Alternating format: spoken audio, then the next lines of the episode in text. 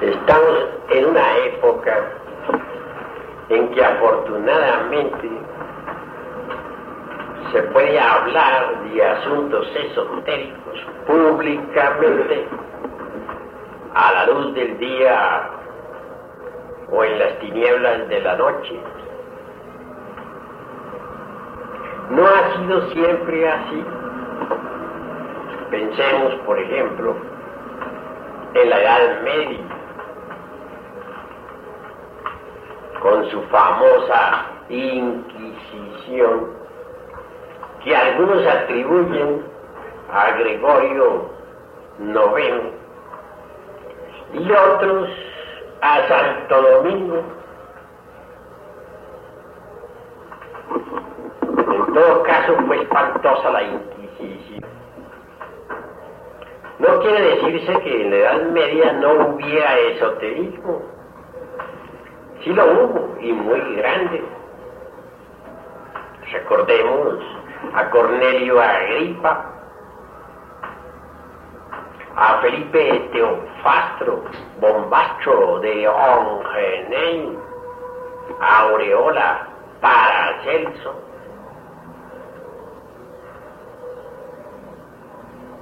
Y también al no menos famoso Doctor Fausto, encantador y mago. Estos tres hombres fueron discípulos del muy respetable y venerable gran maestro Abate Tritemus. Dicho abate o abad enseñaba esoterismo en pleno monasterio medieval. Milagrosamente no fue a parar a la hoguera. Así pues, al lado de la, de la horrible Inquisición y de las hogueras encendidas por la Iglesia de Roma, por la Iglesia Católica, existió dentro de los mismos monasterios el esoterismo. Entonces no se podía hablar por la forma pública que lo hacemos hoy en día. Quien así procedía era juzgado por hereje o brujo y quemado vivo en la plaza pública.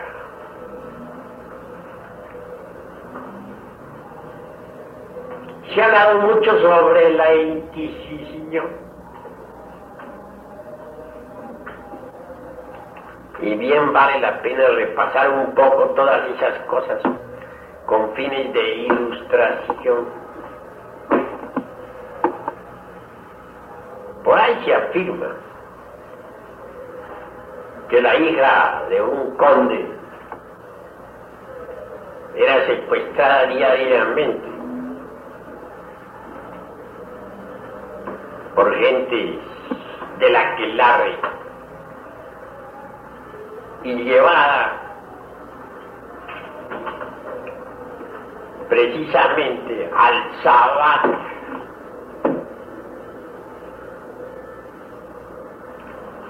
Esto sucedía por allá en siglo XV.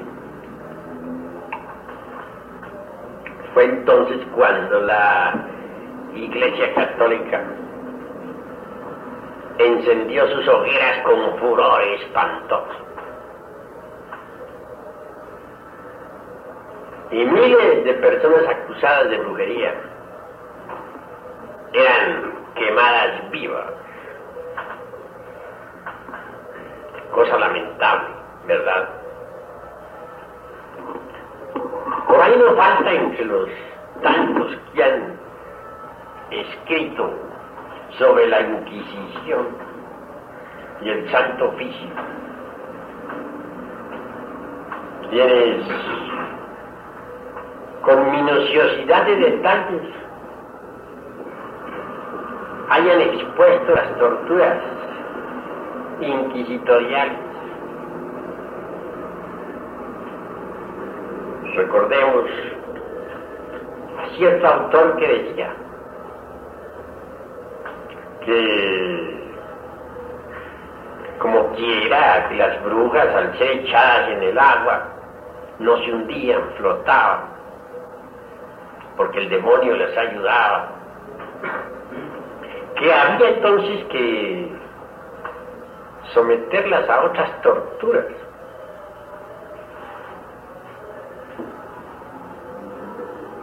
Alguno de esos inquisidores aconsejaba que se amarrase a cualquier mujer o hombre acusado de brujería y herería con un cable al púlpito, que se le amarrara las manos por detrás y se le soltara a fin de que quedara flotando en la cuerda. Piensen ustedes lo que significa ese martirio. Manos amarradas por la espalda, por detrás. Y además eh, sostenidas o unidas al púlpito por un cable, que no es tan espantoso sentiría aquella víctima. Afirmaba, pues, el inquisidor ese, que ese era un sistema magnífico, porque el brujo viéndose, o bruja viéndose en esas circunstancias, volvería por sí mismo, mediante su brujería y con ayuda del demonio, a colocarse sobre el púlpito. Y que entonces cantaba, es decir, confesaba su delito. En Turquía también hubo, llegó la Inquisición, siendo que los turcos son más que todo maometanos. Y por ahí alguno de esos escritores inquisitoriales decía que pullar las uñas, levantar las uñas de las brujas y brujos y meterles clavos para que sintieran gran dolor que llevarlos a la torre de martirio o al potro, que quemarles los pies, etc. Que todo eso era parte de la justicia divina y humana. Piensen ustedes esa criminosidad, ese sadismo tan espantoso de la Inquisición.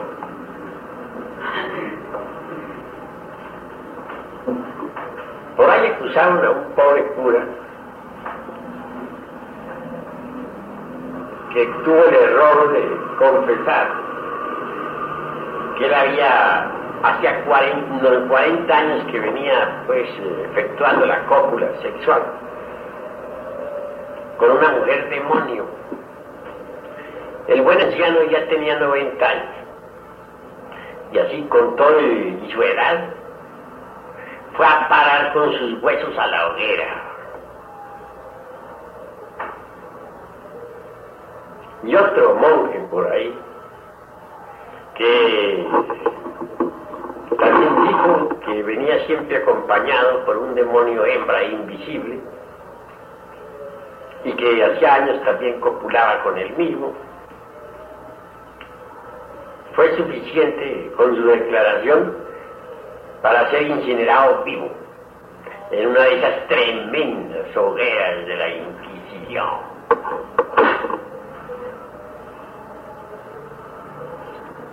Entre todas las actas de fe de la Inquisición, hay una en que se dice que por ahí un sujeto en Alemania, andando por un prado, por un bosque, se encontró con un grupo de gentes que estaban en el Sabbat. Cuando esas personas se sintieron descubiertas, obviamente se sumergieron completamente en la cuarta vertical y desaparecieron, pero dejaron en el terreno una copa en la que figuraban distintos nombres de personas de renombrada personalidad. Claro, no podía ser para menos. La copa fue a la Inquisición. Y las personas que figuraban en esa copa, a la hoguera. procedían, los, el Papa, eh, Silvestre, León Magno, eran considerados brujos, etcétera, etcétera, etcétera. Muchas cosas. En todo caso, las hogueras de la Inquisición en pleno furor fueron terribles. No negamos que hayan existido los aquelares, pero también se quemó viva a mucha gente por herejía. Muchos gnósticos fueron quemados vivos. Tenemos a los albigenses, que fueron asesinados también en la hoguera. Y a distintas comunidades esotéricas. Los templarios, juzgados también por herejía y brujería y perseguidos. Pero los caballeros templarios continuaron en secreto. Las cosas que se decían en la Edad Media Figura aquella en que el diablo se aparecía pues ante las gentes de la que la ante las arpías y los zánganos, en la figura del macho cabrillo, o de un gato negro, o de un fantasma.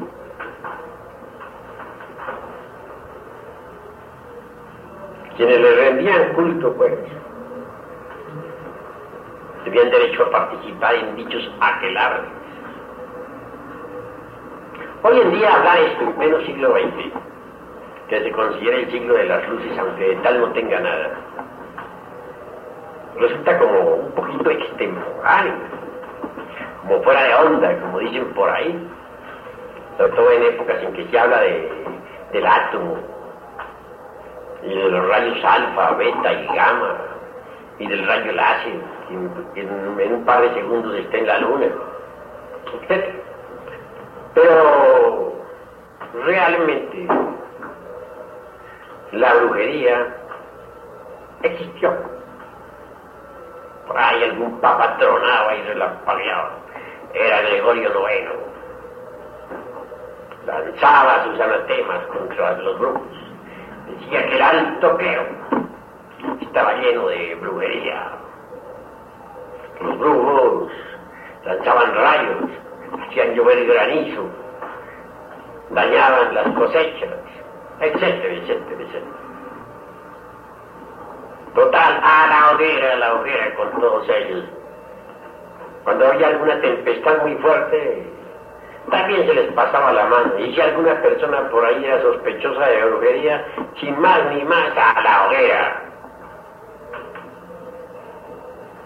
Así morían miles de personas anualmente. Toda Europa quedó enlutada. Resultó que todos eran brujos. Cuando hasta el mismo famoso doctor Bacon fue juzgado como brujo. es cierto que no lo quemaron vivo, por lo menos sí le quitaron la libertad. Fue a parar con sus huesos a la cárcel. Ahí murió en un carabozo de la Inquisición. Todavía no me explico cómo el doctor Fausto no cayó en esa redada, siendo tan famoso como era.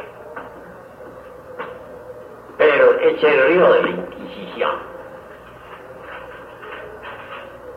Obviamente el doctor Fausto poseía poderes extraordinarios. Y en cuanto a Cornelio Agripa, parecía un vagabundo por ahí de ciudad en ciudad, siempre errante, acusado de brujo y de hechicero y no sé qué más.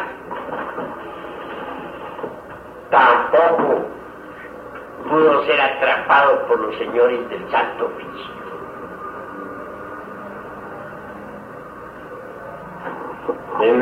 por ahí en Alemania existía un brujo que dicen que a pleno mediodía se levantaba así del suelo flotando se metía entre la cuarta vertical ante la humanidad entera, ante el veredicto solemne de la conciencia pública. Su mujer asustada trataba de aprenderlo, aunque fuera por los pies. Y la gente se enfurecía, desenvainaban sus espadas. Pero ni su mujer ni las espadas lograban hacerle ningún daño. ¿Qué se hizo ese brujo? Nadie lo sabe. Alquimistas existieron y muy famosos. Recordemos al muy famoso Nicolás Flamel, tan grandioso, que escribió magníficas obras, que hizo tanto por la humanidad. Nicolás Flamel enseñó detalladamente la, todos los pasos de la gran obra. No cayó en la Inquisición, y ese es un milagro. Tampoco cayeron en divorcios. Ni el muy famoso Raimundo Lulio. Este Raimundo Lulio murió porque lo lapidaron por allá en, en el mundo árabe. Se fue a dar enseñanzas por allá a los moros, en su afán de llevar el cristianismo esotérico. Si hubiera enseñado a los sufis, nada le habría sucedido. Pero desafortunadamente se dirigió a un pueblo fanático que nada sabía sobre esoterismo. Y a piedras le mataron. de Nicolás Flamel, famoso alquimista medieval, les diré que todavía vive y que goza de perfecta salud. Repetiré pues, aquí a fin de que quede grabado lo que estoy diciendo, que Nicolás Flamel, el famoso alquimista medieval, aún vive todavía y goza de perfecta salud. Diré que reside en el Indostán con su antigua esposa Perinagi. Tiene el elixir de larga vida, la medicina universal y la piedra filosofal. Realizó toda la gran obra. Es un inmortal. Así pues, aunque parezca extraño lo que digo, de entre el polvo de los siglos allá, de entre las fosas sepulcrales de la época inquisitorial, surgen maestros que aún viven con el mismo cuerpo físico que entonces tuviera. El conde San Germán es un gran Mahatma, inmortal. Alguna vez asistió a una danza, pues, de,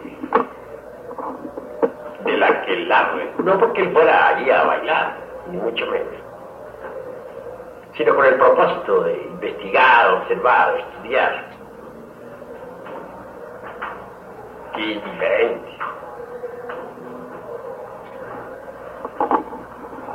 Si de brujería se trata, y hay tantas, y hubo tantas persecuciones, no es extraño pues que al mismo Jesús de Nazaret lo hayan acusado de brujo y lo hayan crucificado. Máxime cuando Jesús fue llevado por Lucifer a la superior del templo. Más que cuando también fue llevado por el mismo Lucifer a la cumbre de una montaña.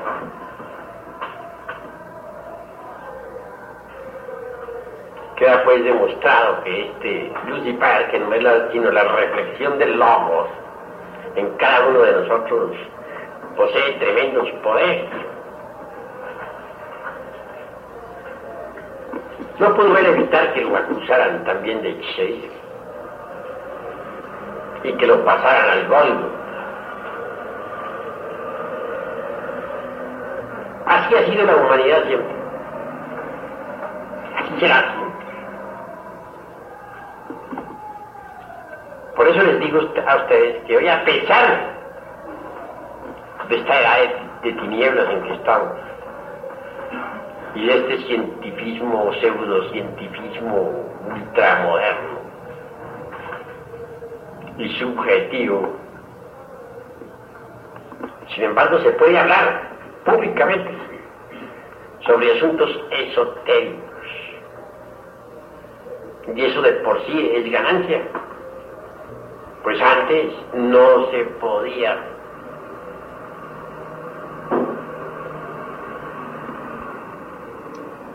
Prosiguiendo con esta disertación, les diré a ustedes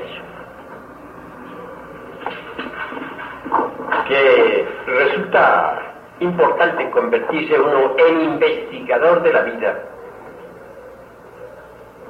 en las dimensiones superiores de la naturaleza y del cosmos. Cuando uno aprende a salir del cuerpo físico a voluntad, entonces puede ver, oír, tocar y palpar las grandes realidades de los mundos suprasensibles.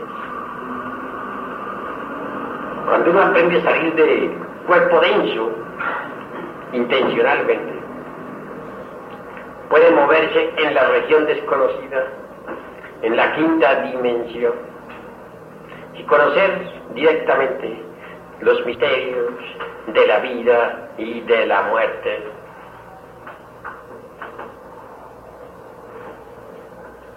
Lo importante es hacerlo.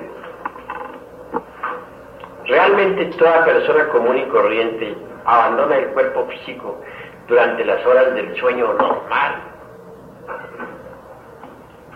Es que en el instante en que nos dormimos, los distintos yoes que poseemos rompen las conexiones con los cinco centros de la máquina orgánica. Entonces se dan el lujo de viajar fuera del cuerpo denso. Obviamente, si uno pusiera atención a ese proceso psicológico existente entre vigilia y sueño, podría por sí mismo directamente y a voluntad salirse del cuerpo físico para viajar de verdad por los mundos suprasensibles. La clave es sencilla. Consiste en aprovechar el estado de transición entre vigilia y sueño en esos instantes en que uno está dormitando, puede escaparse del cuerpo físico a voluntad. Si así procede, entra en la región suprasensible. No se trata de un proceso intelectivo. Lo que estoy diciendo debe traducirse en términos prácticos. Cuando afirmamos que levantarse de la cama en instantes de estar dormitando, no queremos que se haga mentalmente, sino que se efectúe con tanta naturalidad, como cuando se levanta uno por las mañanas, ya después de haber dormido, para salir a su trabajo, tomar el desayuno, Levantarse en el estado de transición entre vigilia y sueño es importante. Cuando se hace así, las conexiones con el cuerpo físico, las conexiones con los cilindros de la máquina, quedan de hecho sueltas. Entonces, al proceder de esta manera, el cuerpo denso queda en la cama, mas por fuera queda la esencia, aunque embotellada en intelecto, para viajar a través del tiempo y del espacio.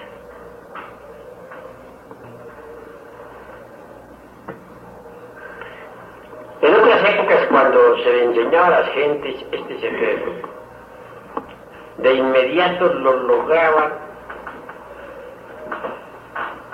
Desafortunadamente, la involución humana ha entrado en su ciclo más destructivo, en el final descendente del Kali Yuga, y los cuerpos están muy degenerados, lo mismo que la psiquis de las personas. Por ese motivo, y debido a tal deterioro psicológico, cuesta ahora más trabajo a quienes escuchan esta doctrina poder salirse del cuerpo denso a voluntad. Si nosotros reflexionamos un poco en esto de la salida a voluntad, descubrimos que no es sino cuestión de atención, porque todo el mundo, al caer dormido, repito, rompe las conexiones con los cilindros de la máquina y queda fuera del cuerpo denso, pero involuntariamente. Si uno pone atención e imita a la naturaleza fielmente, haciendo lo que ella hace, está resuelto el problema, entonces lo hace uno voluntariamente. Lo que había hecho siempre en estado inatento, pasa a hacerlo en estado atento. Lo que había hecho involuntariamente lo vuelve voluntario. Es el mismo proceso no veo yo dificultad en este asunto. Ahora, salirse del cuerpo físico, no hay quien no se salga. Aquellos que dicen que el desdoblamiento de la personalidad humana es peligroso, que puede uno mientras está ausente perder su cuerpo porque otro viene y se lo invade, etc. Están muy equivocados porque esos que así hablan, sucede que todas las noches se salen de su cuerpo, tan pronto duermen ya están fuera del cuerpo. Desdoblarse intencionalmente equivale a darse uno cuenta de sus propias funciones naturales. No veo por qué sea peligroso darse uno cuenta de sus funciones naturales y cooperar con con la naturaleza.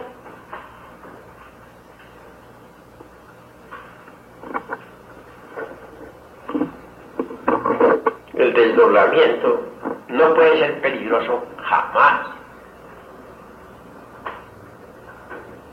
Una de las ventajas del desdoblamiento voluntario consiste en que puede uno por sí mismo conocer los misterios de la vida y de la muerte en forma directa y eso de por sí es ya bastante interesante.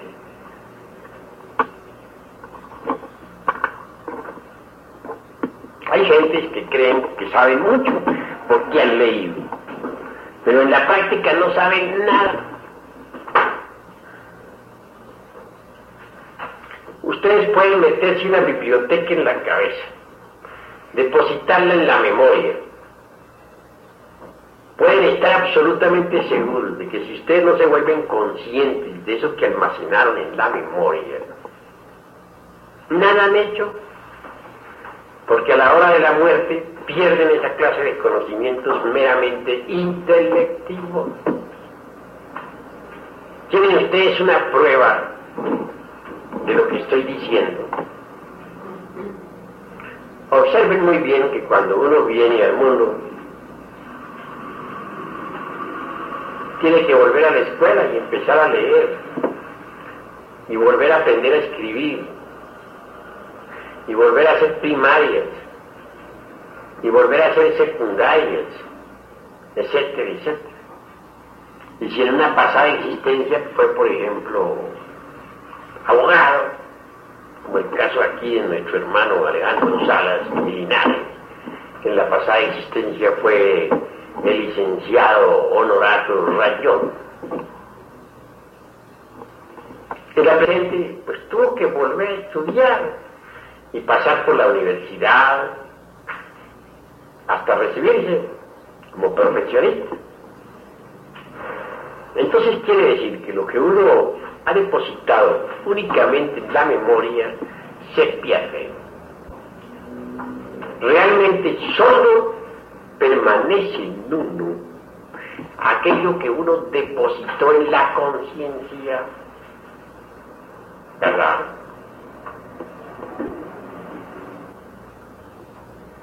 Eso nace con uno al volver al mundo. Cuando se habla de conocimientos innatos, se refiere exclusivamente a esos principios que han sido depositados en la conciencia. Y existen gentes que hablan maravillas sobre la, la doctrina de la reencarnación. Hay quienes son expertos en poder explicar a fondo pues las leyes del eterno retorno de todas las cosas, etc. Y creen esas personas que por el hecho de estar intelectualmente informadas, ya son la mamá de los pollitos o el papá de Tarzán. Mas eso no es así en tanto uno no recuerde sus vidas anteriores, aunque se haya metido una biblioteca sobre el y del karma y, y de la ley del retorno, etcétera, no sabe nada. ¿Por qué? Porque a la hora de la muerte, con esa clase de conocimientos almacenados nada más que en la memoria, no le queda nada ha perdido su tiempo miserablemente. Uno debe volver conscientes los conocimientos. Si uno aprende a salir del cuerpo físico a voluntad, en la quinta dimensión puede darse el lujo de repasar sus vidas anteriores eso es algo que queda en la conciencia. Si uno aprende a salir del cuerpo físico a voluntad, en los mundos superiores, podrá platicar con los Elohim y aprender de ellos sublimes verdades. Algunos creen que por el hecho de haber estudiado toda la doctrina relacionada con el karma, ya son idóneos en este tipo de enseñanzas. Pero si jamás en su vida ellos han penetrado conscientemente en el palacio de Anubis, si nunca han negociado a voluntad intencionalmente dentro de ese templo su propio karma, si no han revisado sus libros, ¿qué es realmente lo que saben sobre la ley del karma? Nada, absolutamente nada. Sí, pues en forma alguna. Eso es lo vital, lo fundamental. Afortunadamente, repito, estamos en esta época. Una cátedra así, de este tipo, dada en plena Edad Media y en época en que la iglesia había encendido sus orejas, furiosa, terrible, era más que suficiente como para que todos los que estemos aquí en este lugar fuésemos llevados de hecho ante los tribunales del Santo Oficio. Así pues, si bien es cierto que estamos en una época de oscurantismo actualmente, por lo menos se puede hablar públicamente de estas cosas sin que nadie nos acuse de brujos. Entonces debemos aprovechar esta brillante oportunidad que tenemos para despertar conciencia. Eso es básico. En tanto una persona no despierte, realmente nada sabe. ¿Qué podría saber un dormido?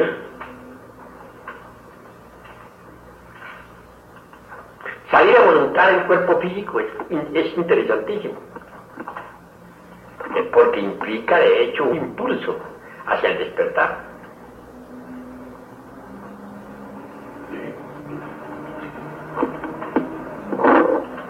que en épocas eh, antiguas, medievales, hubiera gentes que metían el cuerpo en la cuarta vertical, como lo demostró Jesús de Nazaret caminando sobre el mar de Galilea, no es extraño.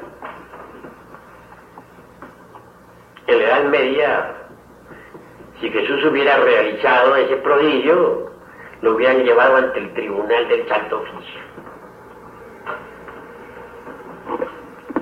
Es cierto también que después de que uno ha aprendido a salir del cuerpo físico a voluntad, puede darse el lujo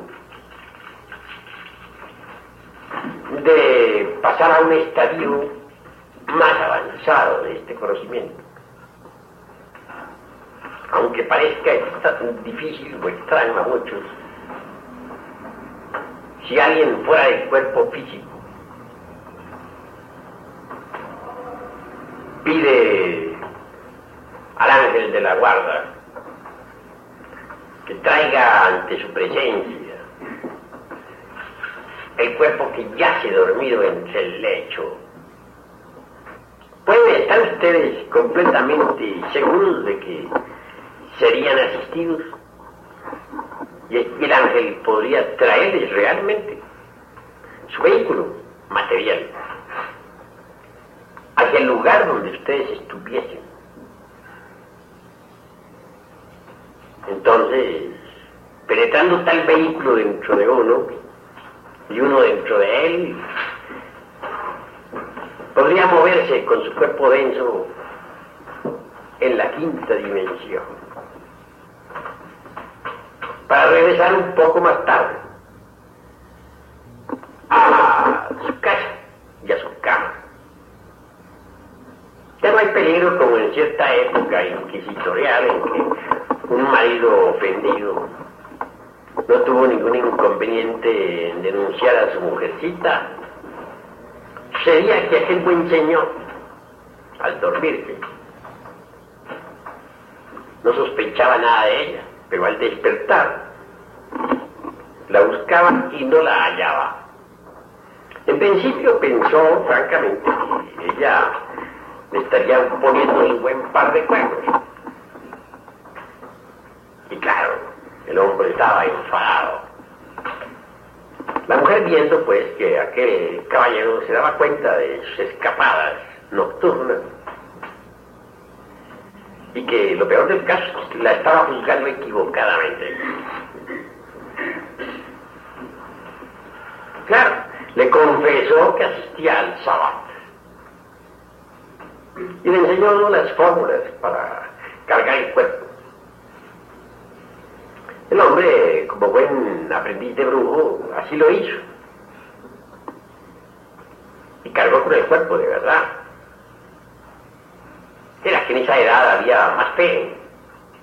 Y eso no se puede negar. Y la fe es fundamental. Asistió, dice, los cronistas inquisitoriales, el hombre con su esposa al sábado.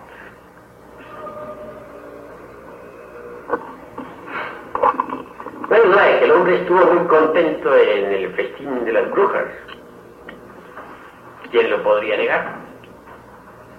Lo grave fue después, al regresar a su casa, espantado, horrorizado, presentó formal denuncia ante el tribunal del Santo Oficio. Y la pobre mujer a la hoguera.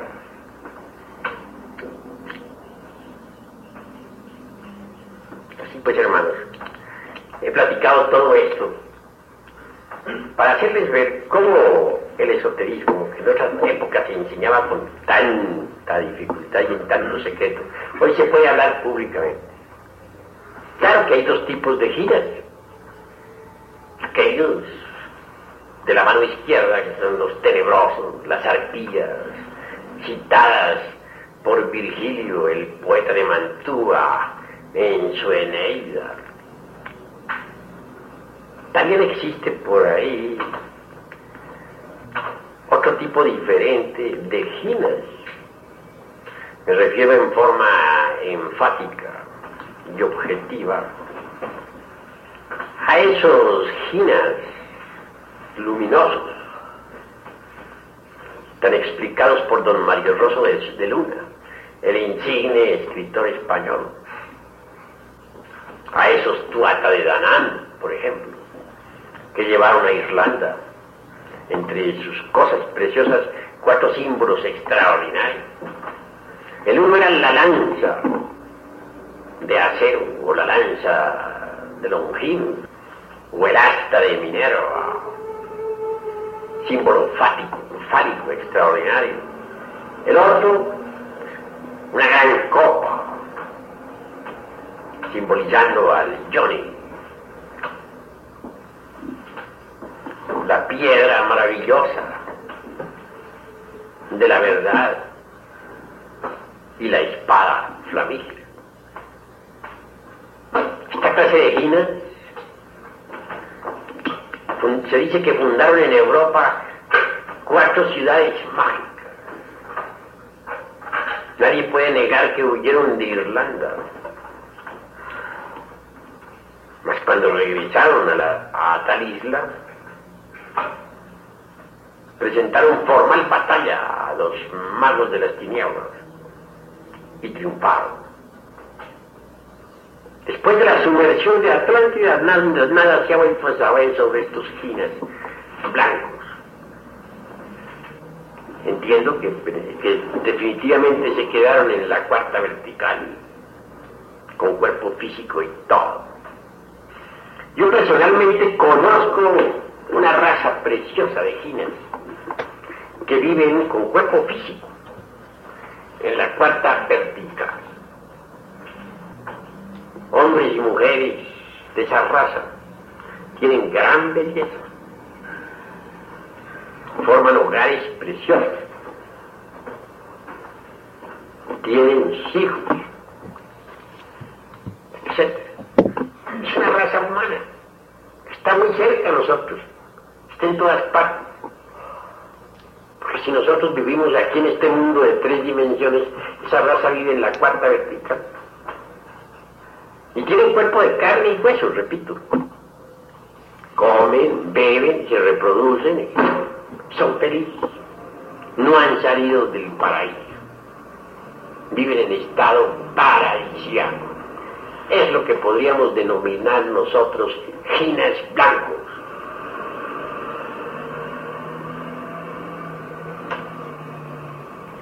Pues, si uno aprende a salir del cuerpo físico a voluntad, hace bien. Poder estudiar ya directamente los misterios del universo,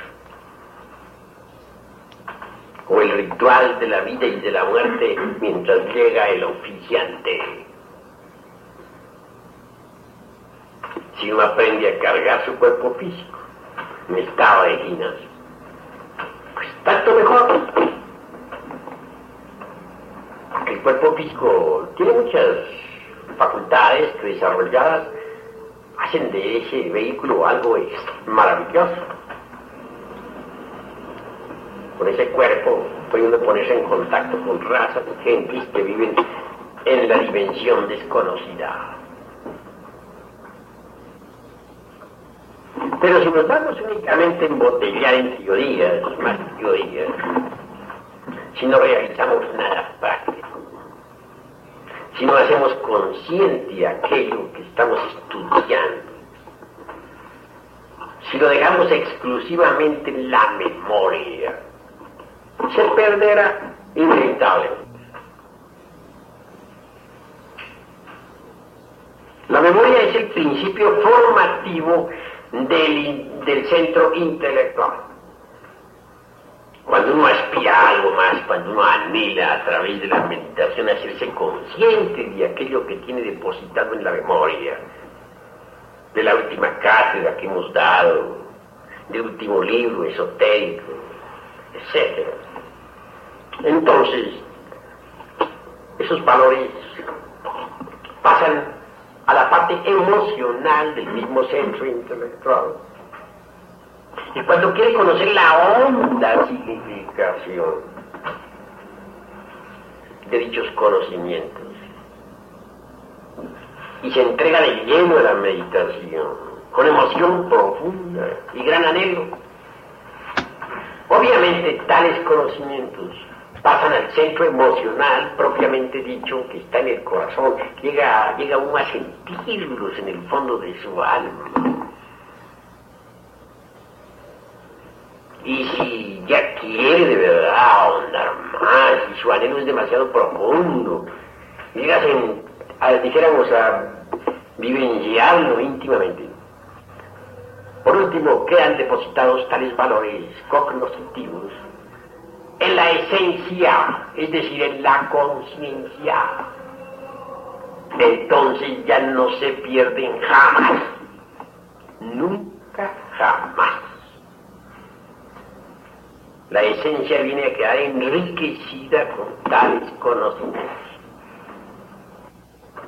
Esa es la forma, pues, de volver conscientes los propios conocimientos gnósticos que vamos adquiriendo.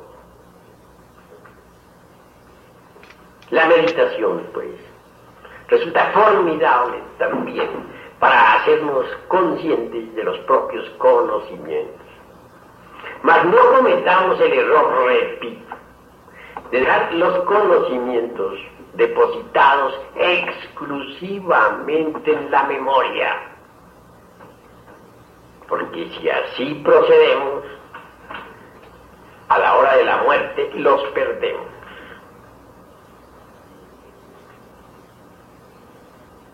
Esto es indispensable, meditarlo, comprenderlo, reflexionarlo. Bueno, vamos ahora a pasar a nuestra cadena de curación. Claro, doy oportunidad para algunas preguntas. Voy a hablar el hermano Reza. Digo, eh, la, esto que acabamos de exponer en este momento, pienso que constituye en el fondo el proceso que integra la teoría del conocimiento del gnosticismo. Y ahora me pregunto, ¿este aspecto tiene alguna relación con la percepción este, a la que se refiere Kant en la crítica de la razón pura?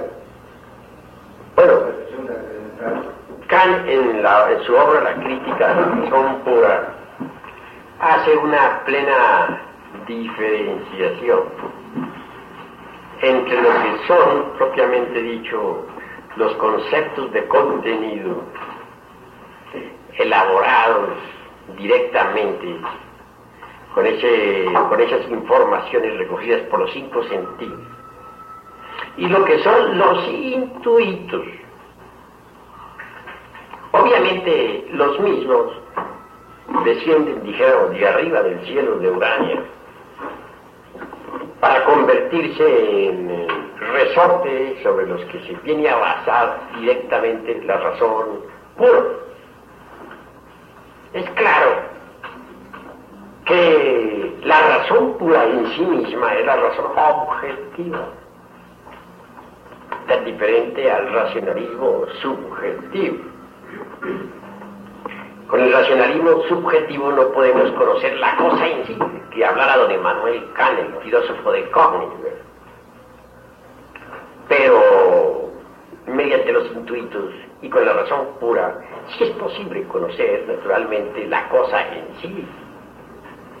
Analizado desde ese punto de vista, vemos que cuando un conocimiento cualquiera se torna consciente, obviamente se convierte, digamos, en un intuito que viene a servir de fundamento a la razón pura. Esa razón pura nos da la percepción extraordinaria de la cosa en sí. Es así como se debe, pues, entender esto a la luz de la filosofía kantiana. Con esto he dicho todo. ¿Hay algún otro hermano que tenga algo que preguntar? Bueno, pues no escucho más preguntas. Haremos nuestra cadena de esotérica.